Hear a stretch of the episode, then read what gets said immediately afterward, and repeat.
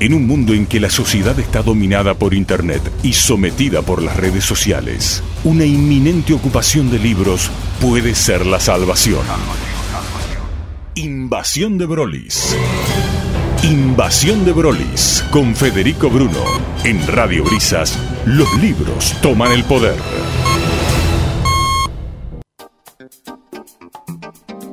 Rafael Gumucio es uno de los escritores más reconocidos de Chile.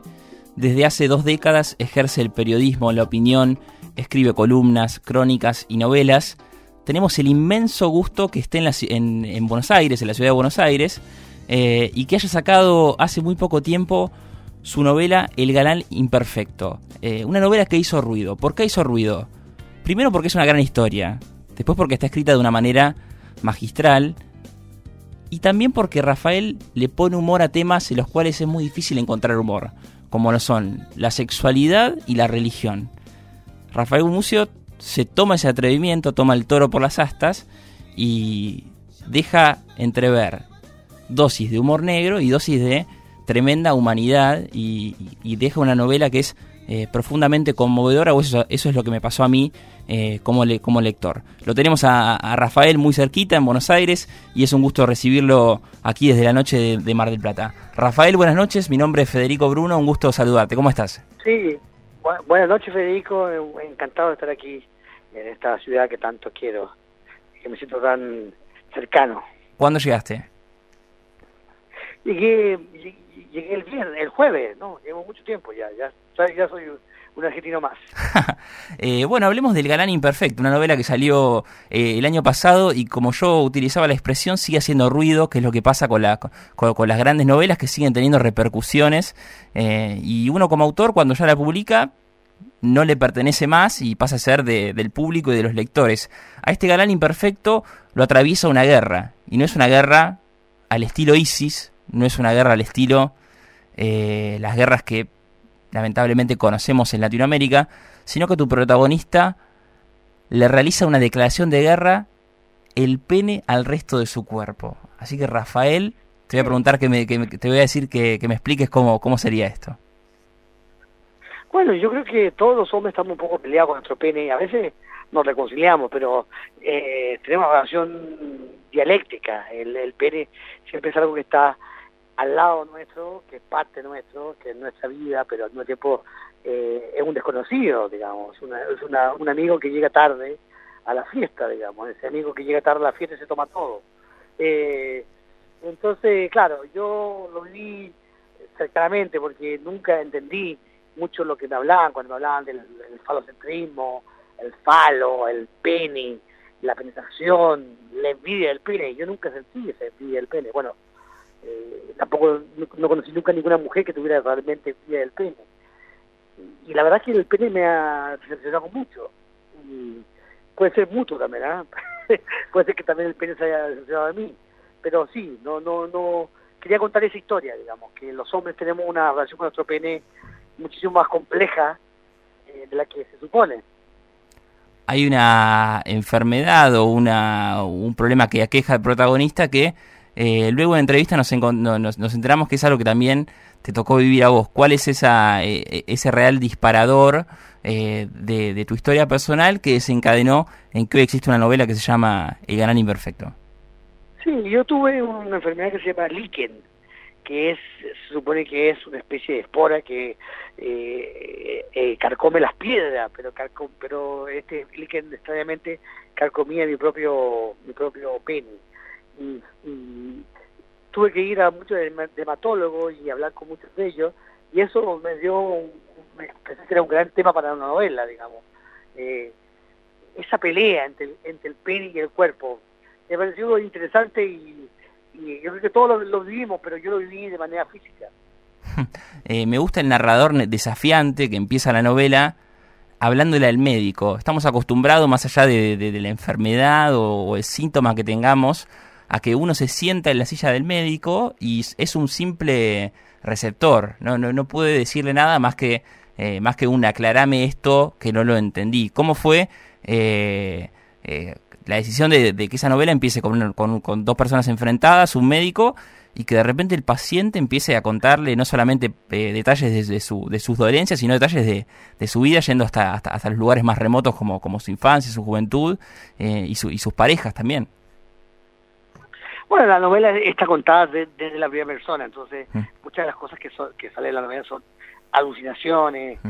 eh, eh, visiones del personaje, digamos. Pero sí, me pareció que, el médico era un, buen contraste, era muy, era muy divertido porque es una cabeza totalmente distinta a la de un enfermo. Y claro, el médico le está diciendo que está enfermo de, amor y de odio con su propio cuerpo, digamos. Y, el, otro no es un psiquiatra, sino que es un dermatólogo. Porque los dermatólogos son lo más parecidos que tenemos eh, hoy en día a los médicos brujos. Eh, eh, lo que me, explicaron muchos dermatólogos es que la, piel es el órgano más grande que tenemos, es más extenso y más complejo. Y, eso hace que la frase de Paul Valéry, que lo más profundo que tenemos en la piel, sea una realidad médica comprobada, digamos, que la, piel es un lugar muy complejo y, la novela un poco habla de, eso, digamos, a qué punto la piel eh, es compleja y el pene es complejo. Eh, este, este monte de galán imperfecto lo, lo, lo creó o lo ideó eh, el gran y eterno escritor eh, chileno y, poeta Nicanor Parra, que lo perdimos este, este, año eh, en enero de, 2018. ¿Qué significa para vos, más allá de la novela, ser un ganar imperfecto y cómo, cómo influyó la, la, obra de, Nicanor Parra en, lo que escribís? Bueno, acabo de publicar ahora en Santiago una, una biografía de Nicanor Parra larga y grande, como de 500 páginas, que se llama Nicanor Parra, Rey y Mendigo. Eh, la verdad es que si yo tengo que buscar un maestro, un, escritor eh, con el que yo tuve una relación que se puede llamar de, maestro y discípulo, fue Nicanor Parra, que fue para mí una relación muy cercana. Eh, teníamos algo parecido a una amistad. y, para mí fue una, una, una figura decisiva, porque siempre consideraba que había un lado mío frívolo, eh, humorístico, eh, eh, gamberro, eh, y, yo trataba de reprimirlo, y Nicanor fue el que me enseñó que, que ahí estaba, digamos, que lo profundo estaba en lo, en lo, en esa fiesta, en esa, esa manera de no tomarse nada en serio, digamos. Y, él fue el que me, que me, me, me enseñó a no reprimir esa parte mía, digamos, esa parte absolutamente eh, desenfadada, cristiana, eh, eh, humorística. Mm. Entonces, eh, pensé en él cuando escribí El Galán Imperfecto. El Galán Imperfecto de Parra es otro, un personaje muy distinto al, mío. El Galán Imperfecto de Parra es un, un hombre indiferente, pero el mío es un hombre al revés, muy preocupado de las mujeres, pero que en el fondo se ríe de ellas pero sí, fue un maestro.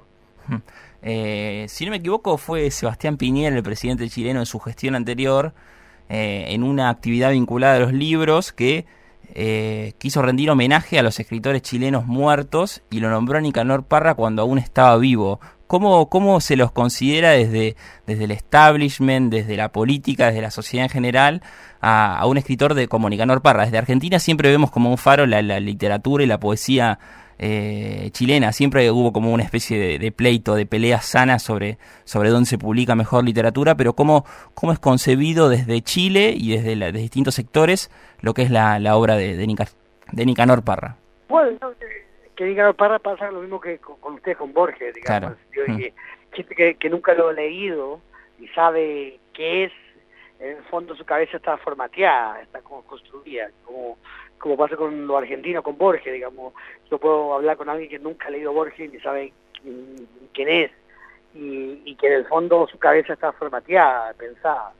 Eh, pasa un poco con Nicanor, y yo diría que Nicanor es, también la Velera Barra y Roberto Parra, que son los dos hermanos, mm. que, forman un, un, un, trío que para mi gusto es una sola persona, digamos. En, en Nicanor está la Velera y, en el fondo eh, cuando nosotros cantamos canciones como Gracias a la Vida o, o Modelo 17, mm. estamos celebrando también a Nicanor, digamos, de alguna forma. Eh, eh, es un tipo de poesía, de conciencia, de visión de la literatura que, compartían eh, la familia Parra. nosotros somos un país muy feudal, en el sentido que todos lo hacemos por familia. Y Parra y son una familia, digamos. Y no era la conciencia crítica, era la conciencia intelectual de una familia, de un, grupo. Hmm. Y eso es muy fundamental para nosotros. Estamos hablando con el escritor chileno Rafael Gumucio, autor de, entre otros libros, la novela El Galán Imperfecto, que fue la, que nos, que, es la que nos convoca, la que disparó esta charla. Y, quería preguntarte cuáles son tus actividades en, en, Buenos Aires, hasta cuándo eh, te vas a quedar y cómo, ah, y si encontrás libros eh, primo hermanos o emparentados al Galán Imperfecto en la literatura argentina y en especial con la literatura, en la literatura contemporánea argentina que está pasando por un, por un gran momento. Bueno, sí, yo, yo creo que hay, eh, bueno, mi actividad son ver a amigos y comer y disfrutar y respirar y hablar con gente, digamos. Eh, pero yo creo que sí, hay, hay una literatura confesional, personal, argentina, en, en, que me siento siempre muy, muy, muy cercana, con Alan, o con Fabiano, con son la gente con la que también converso, digamos. Alan Pauls, Fabián Casas. Sí, Fabián Casa. y, y hay una cercanía también de humor, digamos. Eh, la literatura argentina eh, tiene un humor, a veces recóndito, secreto, pero pero siempre hay una, una, cantidad de humor. Y como te digo, para mí leer a, Borges eh, siempre es una forma de aliviarme de la, de la angustia. Estoy muy angustiado, leo a Borges y me tranquilizo, no sé por qué, pero me tranquiliza. Eh, y, así, con mucha... bueno, nosotros los chilenos buscamos en Argentina una especie de lucidez que nosotros no, no es escasa, nosotros no somos lúcidos, somos, somos sentimentales y aquí son más lúcidos. ¿Cómo te imaginas al lector o lectora del galán, el galán imperfecto? ¿Qué es lo que uno le puede eh, llamar la, atención de, la historia que puede llevar a, comprarlo? Tengo entendido que este libro tiene edición argentina, una tirada no, tan, extensa, pero es un libro que se puede conseguir, siempre hacemos esta, esta, esta apreciación, así que búsquenlo en, las librerías como El Gran Imperfecto. ¿Cómo te imaginas ese, a esos lectores?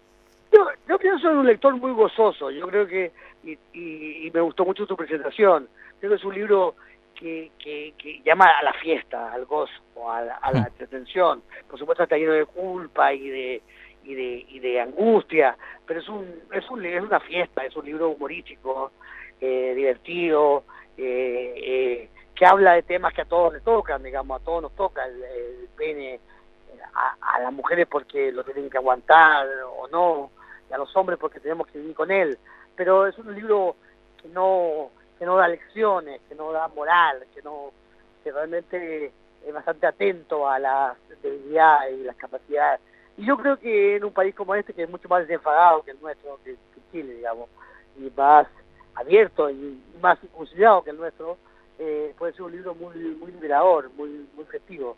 No sé qué te pasó a ti, pero sentí eso, como que yo traté de hacer un una comedia eh, desatada, eh, con un poco de Seinfeld y con un poco de Carmelo. Y la mezcla no sé si sale, si sale bien, pero quise mezclar eso todo, ese, sí, todo digamos. Sí, sí, queda tranquilo, Rafael, que quedó que quedó plasmado ese sentimiento y que te imaginaba ahora ahora viendo a Seinfeld con, con, una pantalla y por el otro lado revisando la Biblia para, para hablar un poco de, este personaje tan tan entrañable que, que, escribiste. Bueno, son, son, son las dos Biblias que, tenemos, digamos, las dos religiones, Seinfeld y, la Biblia. Yo creo que Seinfeld ahora es más eh, poderoso, pero bueno, seguimos queriendo al viejo Jehová.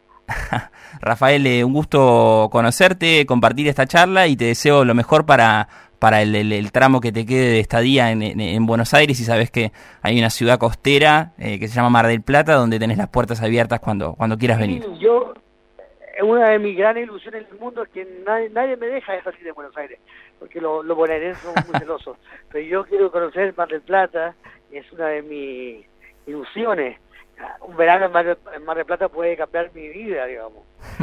Eh, por eso quizás nadie quiere llevarme, porque porque puede ser que yo me transforme en, en alguien mejor. Rafael, te dejo un abrazo grande y gracias por la comunicación. Bueno, gracias a ti.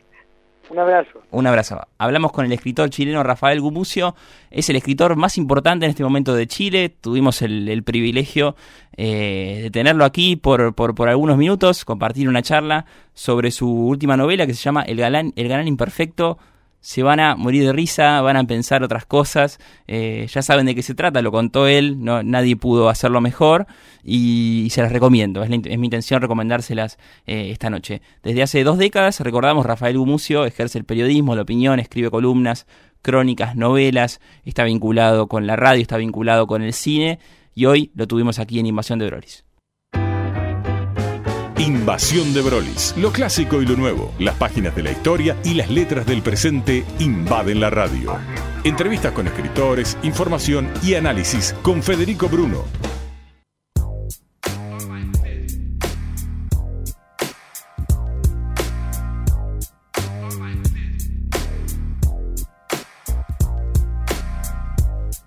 Fueron tremendas las, las repercusiones que tuvo el anuncio de esta entrevista que vamos a hacer en, esto, en este momento.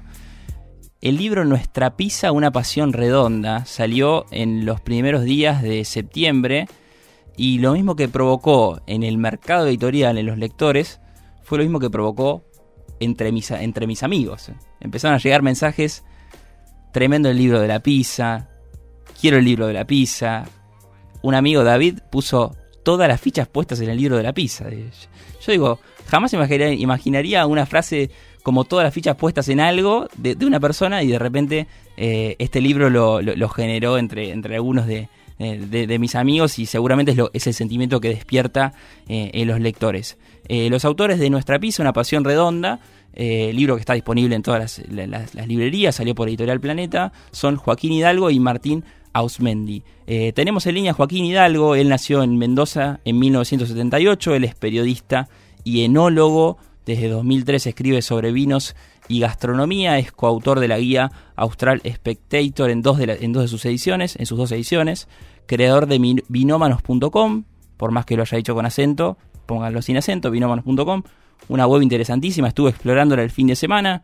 Uno puede eh, enterarse mucho sobre los vinos, distinguirlos por el precio, decir, bueno, hoy quiero gastar tanta plata en un vino, y quiero comprarlo mejor. Bueno, entra a esa página porque Joaquín te facilitó eh, el trabajo y también es eh, creador del blog Bien Jugoso. Eh, es un verdadero gusto saludarlo desde Mar del Plata. Capital del frío y, no sé si de, la buena pizza, pero se lo vamos a, a preguntar a él. Joaquín, buenas noches, mi nombre es Federico Bruno, ¿cómo estás? ¿Qué tal? Buenas noches. Me quedé pensando en la, capital del frío, ciertamente. bueno, para los marplatenses. Bueno, bueno, muchas gracias. Eh, hablamos de, hablemos de la pizza porteña y de Musa 5K, que creo que me, olvidé, eh, lo vi en la presentación, que creo que es el... cosas no se pueden anunciar, no te preocupes. Creo que es el, el, ah, disparador de este libro, ¿no? esa maratón de, de musarela. Exactamente, el libro en realidad se gestó, Nuestra Pizza, una pasión redonda se gestó a partir de que en 2012 inventamos, eso es la palabra correcta porque no existe nada así en el mundo, mm. inventamos una maratón de comedores de pizza que se llama Musa 5K y tiene lugar todos los años en Buenos Aires, ahora la próxima edición es el 30 de septiembre eh, por Avenida Corrientes. Y básicamente lo que hacemos es recorrer Avenida Corrientes de punta a punta, probamos X cantidad de pizzas, este año son 7, pizzerías básicamente, siempre mozzarella al corte, y elegimos finalmente la mejor. Del 2012 a la fecha el evento fue creciendo, partimos 24 personas y hoy somos 1500 eh, que nos inscribí, se inscriben y participan de este maratón. Entonces, a lo largo de los años eh, fuimos descubriendo en realidad que el mundo de la pizza tenía mucho más para ser contado que exactamente elegir la mejor. Y como nos dábamos cuenta que al mismo tiempo que buscábamos fuentes con las cuales instruirnos nosotros sobre de qué se trataban las pizzas y no las encontrábamos a esas fuentes, eh, nos dimos cuenta más temprano que tarde, o más tarde que temprano en realidad, que bueno, que había que ah, ponerse a investigar y hacer un libro para darle marco a todo esto y de alguna manera ponerle contexto e historia a lo que nosotros, a las preguntas que nosotros nos hacíamos. Así nace el libro y bueno, finalmente ha visto la luz ahora el primero de septiembre. Mm, y de eso te quiero preguntar, sobre cómo siendo un periodista, leí por ahí que vos eh, en un momento transitando la carrera o terminando la carrera de, eh, de comunicación social dijiste, quiero buscarme algo, un curro, esa es la palabra que usaste, para comer y para tomar gratis. Eh, ¿Cómo fue? Estuviste chusmeando la, la, biografía que posteé en el blog en Bien Jugoso. Exactamente. ¿Y cómo es para alguien, después de tantas experiencias digitales, de repente tener un libro que tiene un lomo y tiene tu nombre y el de, y el de Martín? Bueno, a mí me pasó lo siguiente, digamos, yo pensé que yo estudié periodismo, soy de Mendoza, cuando me vine a vivir a, La Plata primero y luego a Buenos Aires, la realidad es que yo no tenía una red sobre la cual operar. No es que le podía decir a mi viejo, che, conseguime un puesto de laburo, ¿eh? Yo estaba más solo que Kung Fu acá en Buenos Aires cuando llegué en el 2003. Y mm, un poco en el momento en que despegaba el vino aquí. Y yo era ya profesional, había sido, me había recibido de enólogo, había hecho curso de cata, entendía bastante del tema. Y dije, bueno, si yo no invento un futuro, nadie me va a ayudar, digamos. Pues, a mí lo que me pasaba, y esto lo cuento porque es más, interesante incluso que el libro, que es que, digamos, llegar a una ciudad grande como Buenos Aires y no tener un teléfono al que llamar, pero ni siquiera para conseguir, no sé, eh, dónde quedarte a dormir, ¿viste? Es como, es fuerte el tema. Y entonces, bueno, la verdad que me armé un curro, como bien dice ahí, porque para armarme este, una proyección. Y bueno, empecé a, trabajar en bares y después de un bar a otro, este, empecé a conocer a algún periodista, ese periodista me llevó a trabajar en algún medio que por supuesto trabajé gratis, así, así, así, hasta que bueno, en ese gran recorrido volví a descubrir un poco mi amor por la pizza. Yo, mi, mi vieja, a quien le dedico el libro en realidad, es una gran cocinera de pizzas, y en Buenos Aires no se comía la pizza que hacía mi vieja, claramente, ¿no?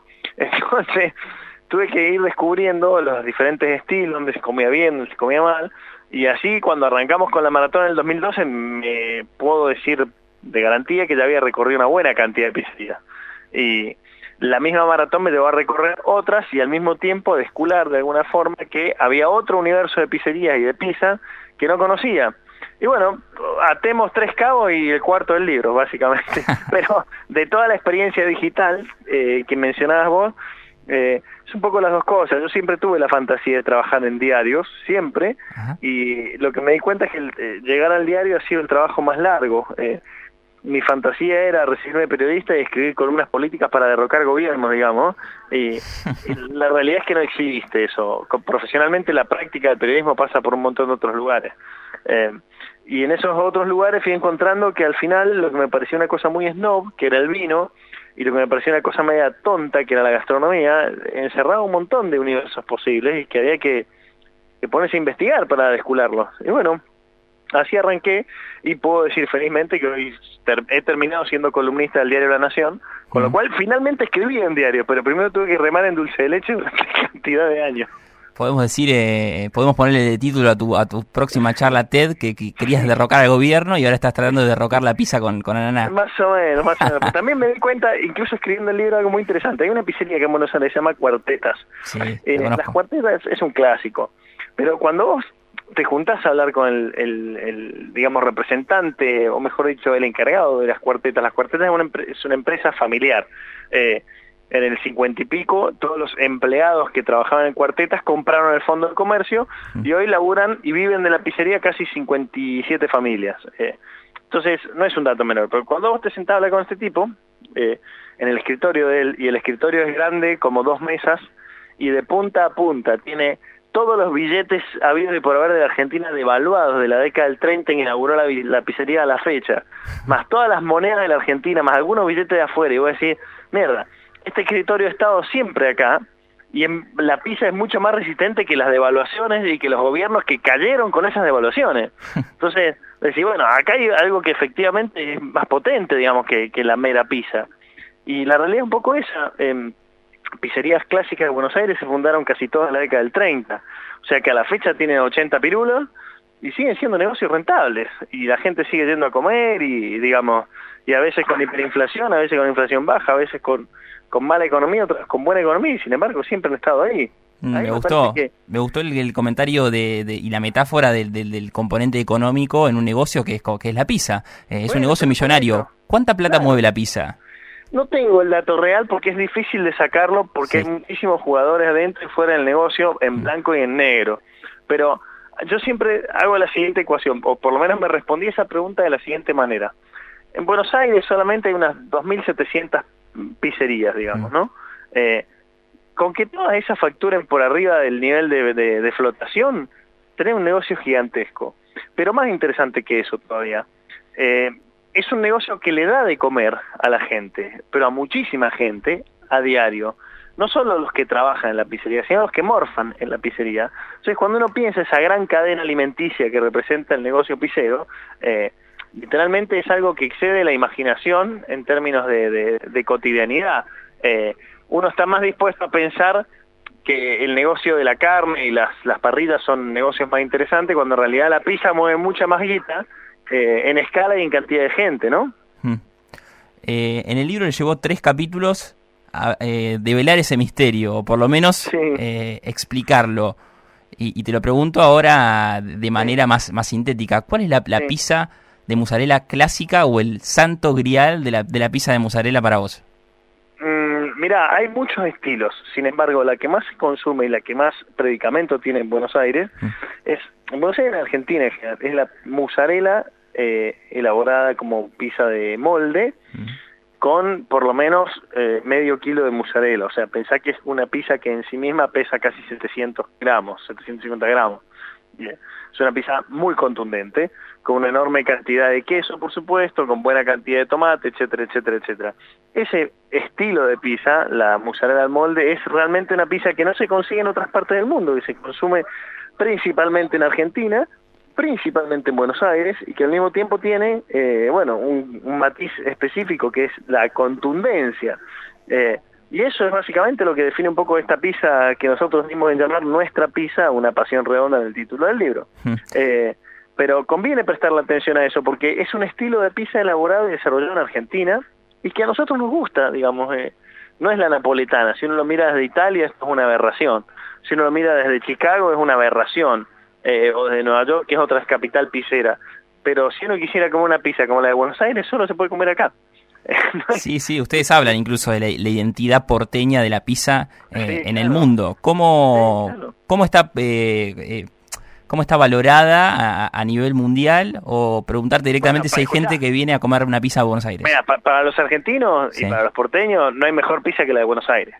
Sin embargo, sin embargo, no necesariamente la mejor. Eh, pero hay algo interesante. Cuando vienen los extranjeros, principalmente cocineros o, catadores, que a mí me toca por ahí contactar porque los atajo por laburo, y los llevas a comer una pizza, lo primero que, que, que, viven es un efecto de sorpresa. ¿Cómo esta aberración de cantidad de todo? Y sin embargo, después que la prueban, entienden justamente que ahí está un poco el chiste.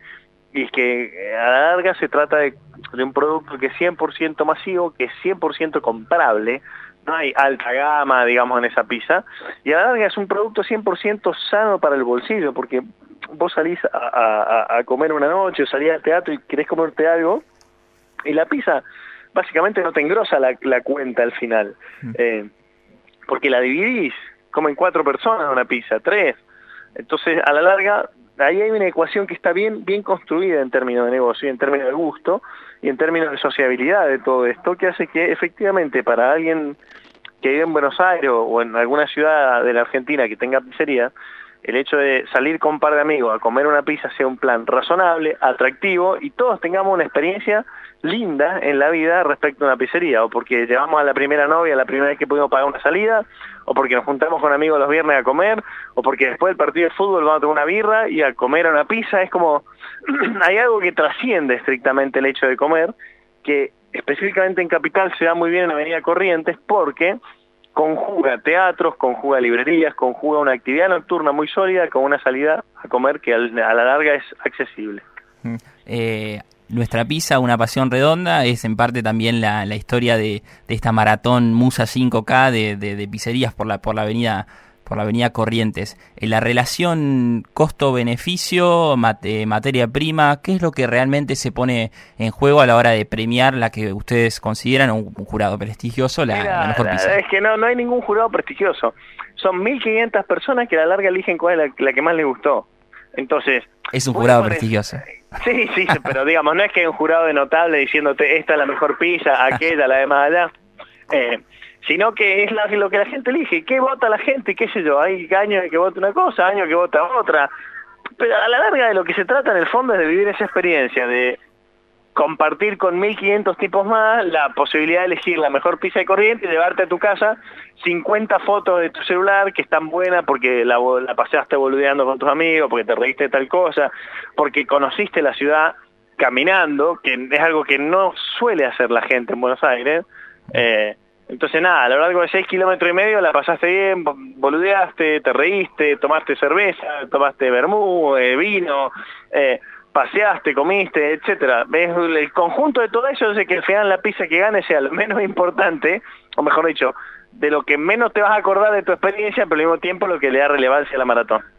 Eh, desde los ojos de, del marplatense o, el, o aquel que va a Buenos Aires por algunos días durante el año y busca las pizzerías, siempre tiene eh, siempre tienen prevalencia las, las, pizzerías históricas. Hay pizzerías nuevas en Buenos Aires que están arrebatándole el mercado o, el sabor de la pizza o que están haciendo pizzas tan buenas como...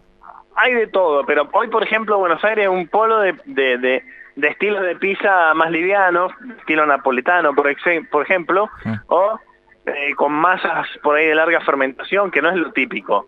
Eh, y no es que se arrebata un mercado, al mismo tiempo participan de un mercado que de alguna manera se estratifica hay eh, pizzas que son más accesibles y pizzas que son más costosas. Y eso representa también un poco lo que va pasando con la misma sociedad, digamos, cómo se va estratificando el consumo.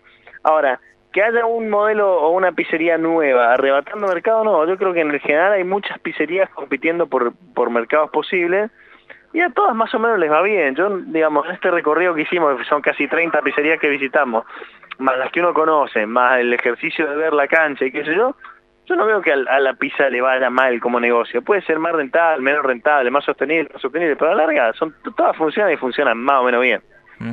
¿Cuáles son los barrios clave para visitar y conocer pizzerías de, en Buenos Aires?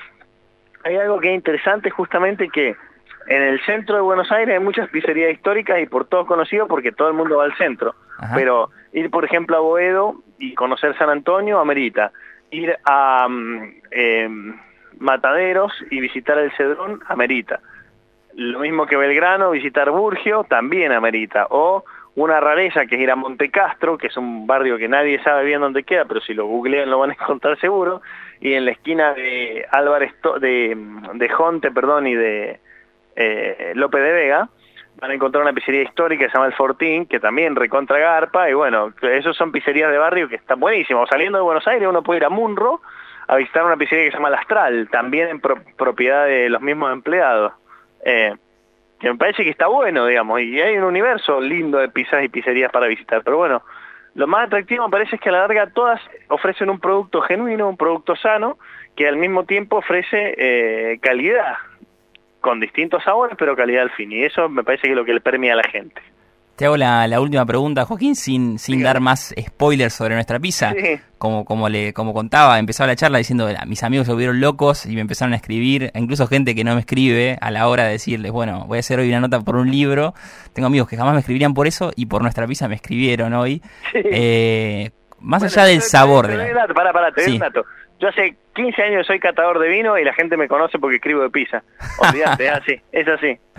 Eh, más allá del sabor de la pizza, ¿cuál fue la mejor pizza de tu vida? O sea, desde ese momento, desde esos amigos, desde que conseguiste un laburo, nombraste a las pizzas que hacía tu, tu mamá. Eh, regalanos ese, ese, ese momento, esa cena, ese almuerzo o esa pizza de, de tarde que siempre están bien ponderadas. Eh, mira, es muy difícil decir una sola, pero de lo que conocí, por ejemplo, estando aquí en Buenos Aires, hubo una pizzería que me voló literalmente la peluca y me volví fan, y no es una pizzería tradicional, es una pizzería que hace estilo napoletano que se llama Siamo en el Forno. Eh, ahí hay un tipo que labura bien, hay un tipo que tiene visión, hay un tipo que sabe lo que le gusta, hay un tipo que está trabajando un estilo de pizza que no sé si en Buenos Aires ahora se lo copiaron, eh, pero que para mí fue como wow, o sea, la pizza hasta hoy era otra cosa, a partir de ahora conozco un estándar pizzero de otra, de otra cuantía. Así que recomiendo eventualmente visitar Siamo del Forno en un estilo opuesto a lo que uno imagina. No es una pizza gorda, una pizza finita. No es una pizza rebosante de queso, una pizza escueta incluso en la cantidad de queso, pero al mismo tiempo con todos los ingredientes, todos los contenidos de primerísima calidad. Entonces recomiendo altamente. Para mí fue un redescubrir, porque fue como volver, ¿viste en Ratatouille la película cuando termina?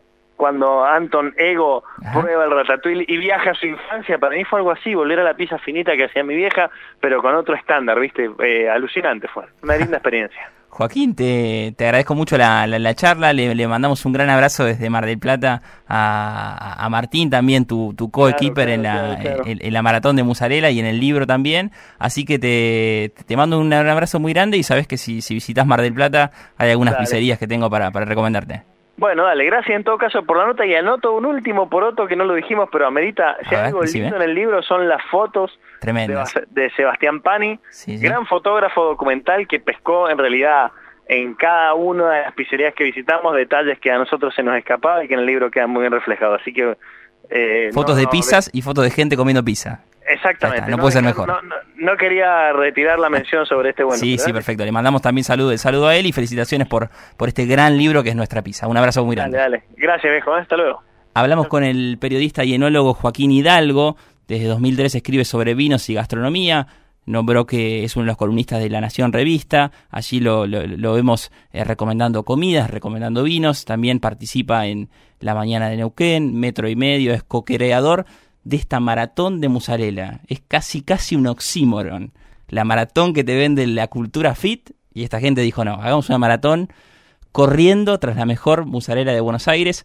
Se le fue de las manos, es un, es, un evento instaladísimo en Buenos Aires y hoy existe un libro que cuenta esta historia. Se llama Nuestra Pizza, una pasión redonda. Estás escuchando Invasión de Brolis con Federico Bruno. Los libros toman el aire en Radio Brisas.